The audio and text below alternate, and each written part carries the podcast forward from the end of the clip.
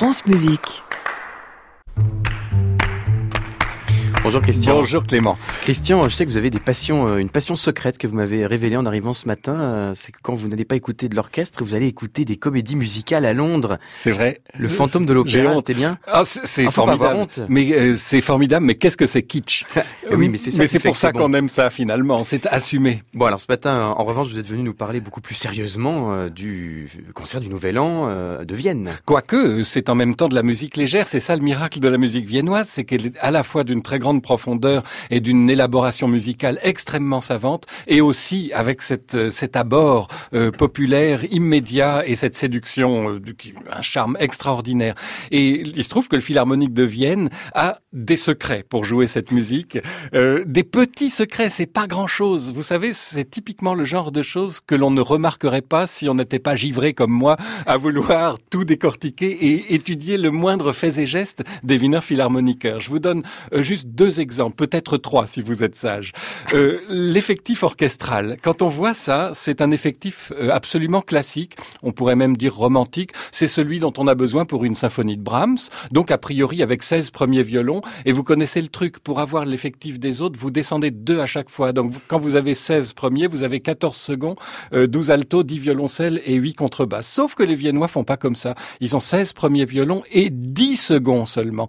C'est unique. On ne joue jamais avec un effectif comme celui-ci et ils s'en expliquent quand on leur pose la question parce que normalement ils espèrent que ça ne se remarquera pas.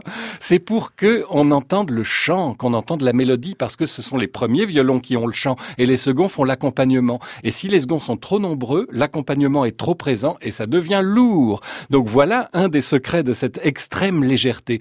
Un autre petit truc, typiquement viennois, il ne m'avait pas échappé en regardant mes concerts du Nouvel An à la télévision, c'est-à-dire euh, chaque année depuis peut-être 35 ans, quelque chose comme ça, euh, qu'il y avait deux corps solos qui jouaient. Là aussi, on n'a pas besoin de deux, un suffit. Et je me suis toujours demandé s'ils se battaient pour jouer ça parce qu'ils avaient plaisir ou au contraire. Non, non, non, pas du tout. J'ai posé la question. C'est tout simplement pour se relayer parce que c'est épuisant, figurez-vous. C'est épuisant. Pourquoi? Parce que le corps solo dans les valses viennoises, il fait le contretemps de la valse. Pom pom, pom pom, pom pom. Et pour les lèvres, à un moment donné, ça devient complètement épuisant. Donc il se relaye tout simplement. Et quand vous avez une grande valse d'un quart d'heure avec une reprise, le premier corps solo joue la première partie et le deuxième le relaye après.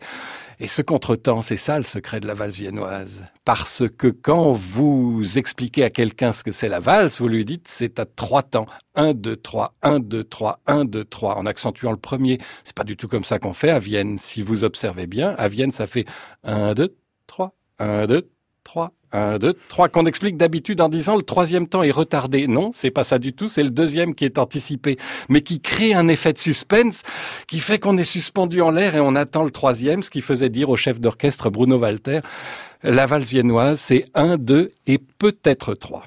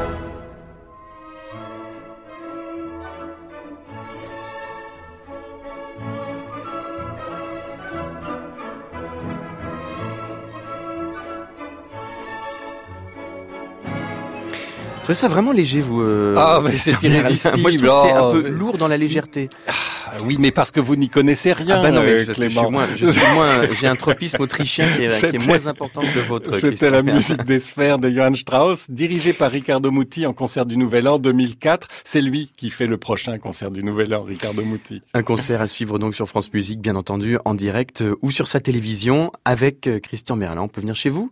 Ah ben, euh, bienvenue. Eh ben voilà. Venez tous. Merci beaucoup. On peut retrouver votre chronique sur francemusique.fr. On vous souhaite un bon bout d'an, puisque c'est comme ça qu'on dit. Et puis on vous retrouve l'année prochaine, c'est-à-dire vendredi prochain au micro de. Saskia Deville. Musique Matin, le 7-9 de France Musique, Clément Rochefort. À réécouter sur francemusique.fr.